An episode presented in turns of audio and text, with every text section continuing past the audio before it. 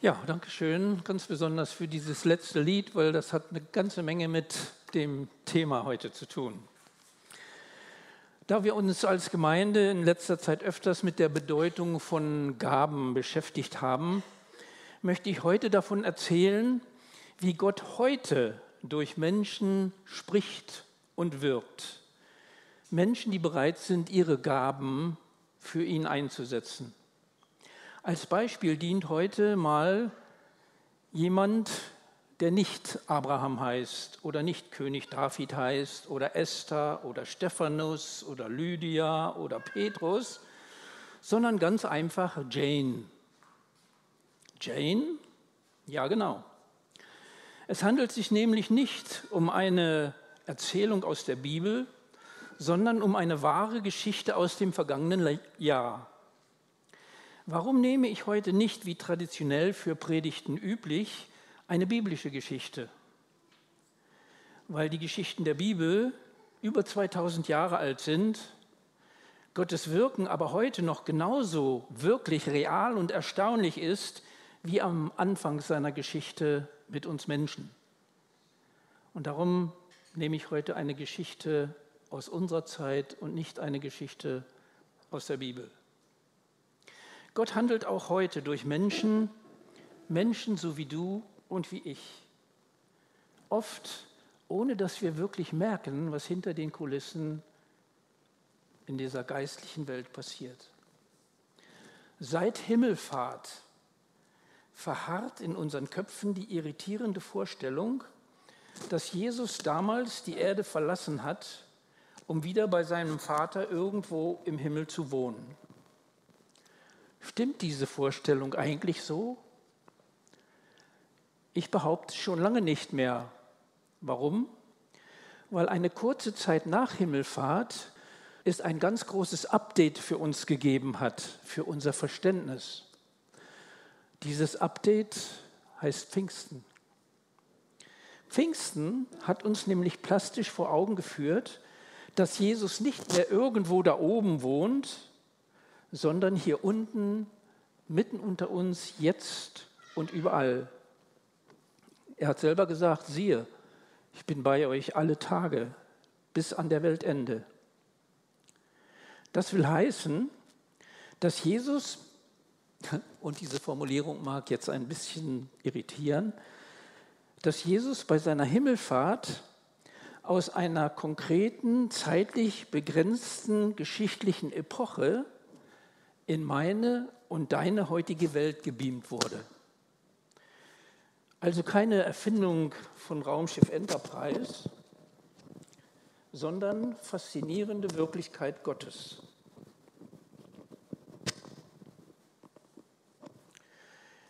Jesus ist hier mitten unter uns, hier in Stelle, hautnah. Er ist am Wirken. Er baut sein Reich und er geht Menschen nach. Menschen wie deinen Nachbarn, deine Arbeitskollegen, Schulkameraden, Menschen, mit denen wir zusammen leben. Pfingsten hat uns also nicht nur gelehrt, Jesus ist bei uns, der ist nicht irgendwo weg ins Jenseits gegangen, sondern Pfingsten hat uns auch gelehrt, dass er uns hier und jetzt mit unseren Gaben braucht, dass er uns nutzen möchte. Und zwar nicht nur durch das Reden in fremden Sprachen, wie es damals beim ersten Pfingsten war, sondern mit der ganzen Palette der Gaben, die er jedem Einzelnen mit auf seinen Lebensweg gegeben hat, mit denen wir beschenkt sind. Wie das heutzutage aussieht, möchte ich heute durch ein Video veranschaulichen, das wir gleich zusammen sehen werden. Es ist nicht die Pfingstgeschichte von damals, sondern es ist eine Pfingstgeschichte aus unserer heutigen Zeit. In diesem Video lernen wir eine 30-jährige Christin kennen, die trotz ihres jungen Alters schon viele Jahre gegen eine bösartige Krebserkrankung kämpfen musste. Nach endlosen Tränen, Gebeten und einer scheinbar erfolgreichen Therapie wollte sie Anfang des letzten Jahres endlich wieder ein neues Leben anfangen und ist darum sogar nach Kalifornien umgezogen, um dort als Sängerin Karriere zu machen. Aber dann kam plötzlich der Krebs zurück und breitete sich so, so rasant in ihrer Lunge, Wirbelsäule und Leber aus, dass ihre Überlebenschance nur bei zwei Prozent lagen. Wir können uns vorstellen, dass damit für sie eine Welt zusammenbrach. Und trotzdem, sie bewarb sich bei dieser Sendung America Scott Talent unter dem Namen Nightbird. Nightbird heißt Nachtvogel. Sie bewarb sich dort und sang ein selbst komponiertes Lied mit dem Titel It's Okay. It's okay, ist alles in Ordnung. In diesem Lied beschreibt sie die letzten Jahre ihres Lebens.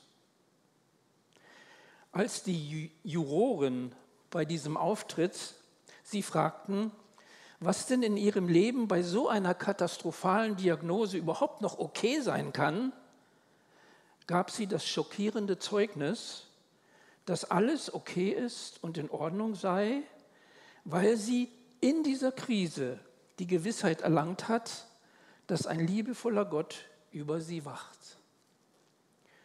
Dieser Gott, so erzählt sie später, war, nicht in, war ihr nicht in einer Kirche begegnet, sondern auf dem kalten Fußboden ihres Badezimmers.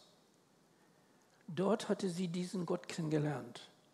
Als sie dort auf diesen harten Fliesen unter einer Decke versteckt, zwischen Badewanne und Toilette, zusammengerollt, verzweifelt vor sich hin weinte.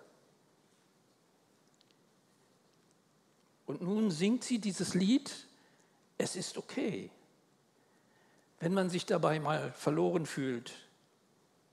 Jeder von uns kennt dieses Verlorensein. In einem späteren Interview sagte sie, Nennt mich ruhig verwirrt, nennt mich realitätsfremd oder nennt mich hoffnungslos, aber zählt mich auch bitte zu den besonderen Freunden Gottes. Denn ich bin gesegnet, ich bin gefunden, ja, ich bin die, die Gott seine Geheimnisse zuflüstert. Ich durfte ihn in einer nicht alltäglichen Form kennenlernen. Er war mir sehr, sehr nah. Dabei habe ich seinen Atem gespürt. Ich habe in seinem Schatten gelegen. Ich habe seine Botschaft an den Wänden des Grabes gelesen. Und dort stand, es schmerzt mich auch. Ich bin sicher, wenn es dafür eine Erklärung gäbe, so schließt sie dieses Interview, dann hätte Gott mir diese Erklärung sicherlich geschickt. Aber, ich will auch ehrlich sein, das hätte vermutlich zu einer Diskussion geführt und ich möchte nicht mit Gott argumentieren. Können wir das nachvollziehen? Ich kann das gut nachvollziehen. Diese junge Frau hatte in den schwärzesten Stunden ihres Lebens erlebt, was es bedeutet, wer mir nachfolgen will, der nehme sein Kreuz auf sich und folge mir nach. Aber lasst uns erstmal das Video anschauen. Ja, wir können uns vorstellen, dass das Urteil der Jury und auch die Reaktion des Publikums Jane völlig überrascht hat. Ihr Kommentar war, sowas hätte ich nie erwartet. Denn ich sang dieses Lied, beziehungsweise schrieb dieses Lied, das ich mitten in einer Nacht geschrieben habe, als ich es in dem Moment so dringend für mich selber brauchte. Und nun war ihr Lied plötzlich Hoffnungsträger und Inspiration für Millionen verzweifelte Menschen in dieser Welt geworden. Was Jesus im Himmel zu ihrem Lebenszeugnis sagen wird, das wird sie mit Sicherheit noch viel, viel mehr überraschen als dieser unerwartete Goldregen auf diesem Wettbewerb. Warum meine ich das so? Weil diese junge Frau eine, ein halbes Jahr nach ihrem Auftritt bereits gestorben war und nicht mitbekam, welche tiefen Spuren ihr Zeugnis im, Herz, im Herzen von Menschen weltweit nach ihrem Tod hinterlassen hat. Ihr Auftritt in dieses Video, was wir gesehen haben, wurde im Internet 200 Millionen Mal angeklickt und angeschaut. Unglaublich. Ich kenne kein anderes Video, das so schnell innerhalb eines halben Jahres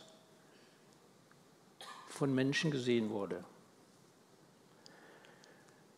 Dabei hat sie nichts weiter getan, als nur ihre Gabe einzusetzen. Sie konnte gut singen. Den ganzen Rest hat Gott bewirkt, hat Gott gemacht. Er hat durch ihren Mut unzählige, unzählige Leben verändert und inspiriert. Und auch heute noch wird dieses Video weltweit immer wieder angeschaut. Worum es mir heute geht, und unser Thema hat ja etwas mit den Gaben zu tun, die Gott uns gegeben hat, das sind drei Sätze, die sie gesagt hat. Vielleicht haben die, die es Englisch können, auch rausgehört. Drei Sätze, die unauslöschlich in meinem Gedächtnis geblieben sind weil diese Sätze sehr Entscheidendes über unsere Gaben und den Umgang mit ihnen aussagen. Das Erste, als die Juroren oder einer von ihnen sie fragte, wie kann, wenn in deinem Leben überhaupt nichts mehr okay ist, wie kann es angehen, dass du in so einer Situation, unter so einer Diagnose, so ein Lied singst und dabei so eine wundervolle Ausstrahlung hast. Und ihre Antwort war, die Menschen sollen wissen, dass ich viel mehr bin als das, was die Krankheit aus mir macht. Der ganze Saal hat applaudiert. Was können wir daraus lernen? Wir sind mehr, als Menschen sehen und wahrnehmen. Der Einsatz unserer Gaben hängt nicht davon ab, ob wir uns gerade wohlfühlen oder besonders motiviert sind, ob wir gut drauf sind, ob wir in der Blüte unseres Lebens sind. Es kommt darauf an, was wir innen sind, wer wir sind. Es gibt keinen besseren Lobpreis Gottes, als wenn ich meine Gaben für ihn gerade dann einsetze, wenn ich mich schwach und unfähig fühle und ihm ganz allein die Wirkung meines Zeugnisses überlasse, wenn ich einfach loslasse. Wir sind immer viel mehr als das, was man äußerlich sieht und wahrnimmt. Wir sind Gottes Kinder. In uns steckt so viel mehr. Wir haben seine DNA. Das Zweite, was bei mir hängen geblieben ist, sie wurde gefragt, hast du denn keine Angst vor so einem gigantischen Publikum zu versagen? Darauf antwortete sie, ich stehe nicht auf der Bühne, weil ich Anerkennung suche, sondern weil ich etwas weitergeben möchte, weil ich eine Botschaft habe. Ich bin nicht hier zum Empfangen, sondern um zu geben. Wow.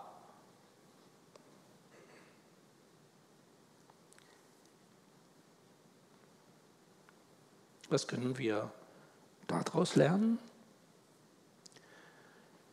Wir können daraus lernen, dass unsere Gaben, die Gott uns geschenkt hat, nicht als Hilfsmittel missverstanden werden sollen, um uns selber zu profilieren, um dadurch Anerkennung zu bekommen, um vielleicht unser angekratztes Selbstbewusstsein etwas zu fördern.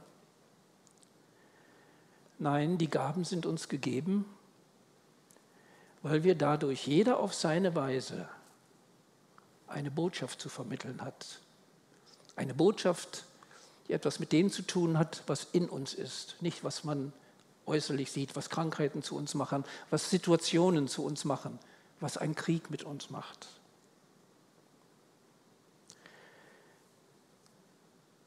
Wie sieht es in der Praxis aus?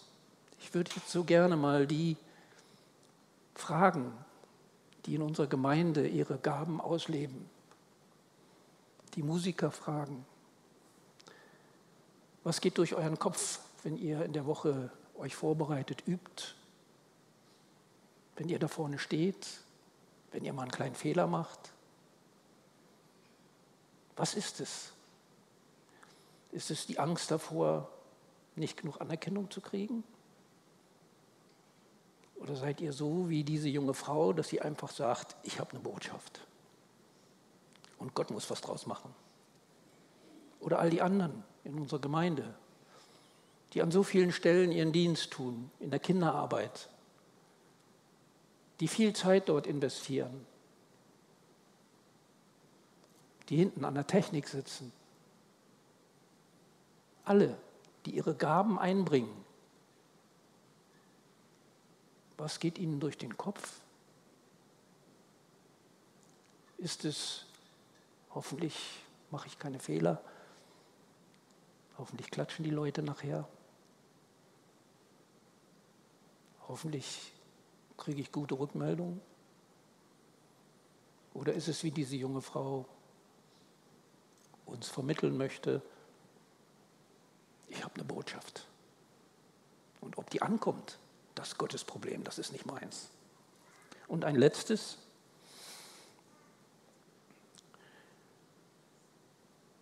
Sie wurde gefragt, woher nimmst du eigentlich die Kraft, in so einer Situation das alles durchzustehen, dieses Rampenlicht, diese ganze Vorbereitung, das ganze Drumherum, das Anreißen, alles. Woher nimmst du diese Kraft? Und da sagte sie, das ist eigentlich ganz einfach. Ich habe etwas verstanden. Und zwar, man kann seine Gaben nicht für bessere Zeiten aufbewahren. Es kann nämlich sein, dass diese Zeit nie kommt. Die richtige Zeit ist immer jetzt. Und darum gebe ich jetzt alles, was ich habe. Ich finde es schade, dass diese Geschichte von Jane nicht in der Bibel steht.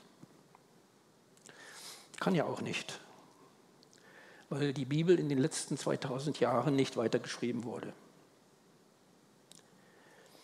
Aber seit 2000 Jahren sind wir aufgefordert, mit unseren Gaben die Geschichte von Pfingsten weiterzuschreiben.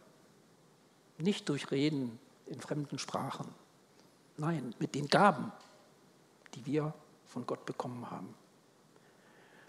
Paulus schreibt in 2. Korinther 3, Vers 3, wisst ihr nicht, dass ihr ein Brief Christi seid, nicht mit Tinte geschrieben, sondern mit dem Geist des lebendigen Gottes?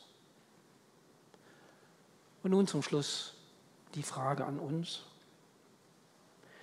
Wollen wir Gott in diesem Jahr 2022 durch uns wirken lassen, indem wir unsere Gaben ihm zur Ehre einbringen? Wollen wir ihm unsere Gaben als Werkzeuge zur Verfügung stehen, mit denen er als großer Künstler Unglaubliches erreichen kann?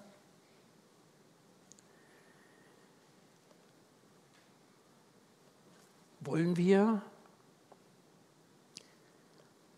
hierin Vorbilder für unsere Kinder sein?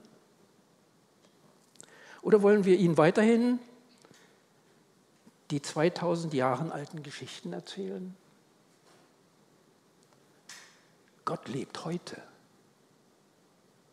Und das, was damals passiert ist, passiert auch heute. Und ich glaube, es ist ganz wichtig, auch für die Menschen in Stelle, dass wir davon erzählen und das weitersagen. Die Bibel und der Glauben, das ist nicht antik, irgendwas von früher. Glauben hat was mit heute zu tun, weil Gott heute lebt. Und an dieser Stelle, und das spüren wir, das habe ich auch gespürt, als ich dieses Video zum ersten Mal gesehen habe, da war mir klar, hier ist eine Entscheidung fällig. Es gibt nur ein Ja, ich will meine Gaben einbringen oder Nein, ich will es nicht. Es gibt nicht dieses vielleicht später mal. Amen.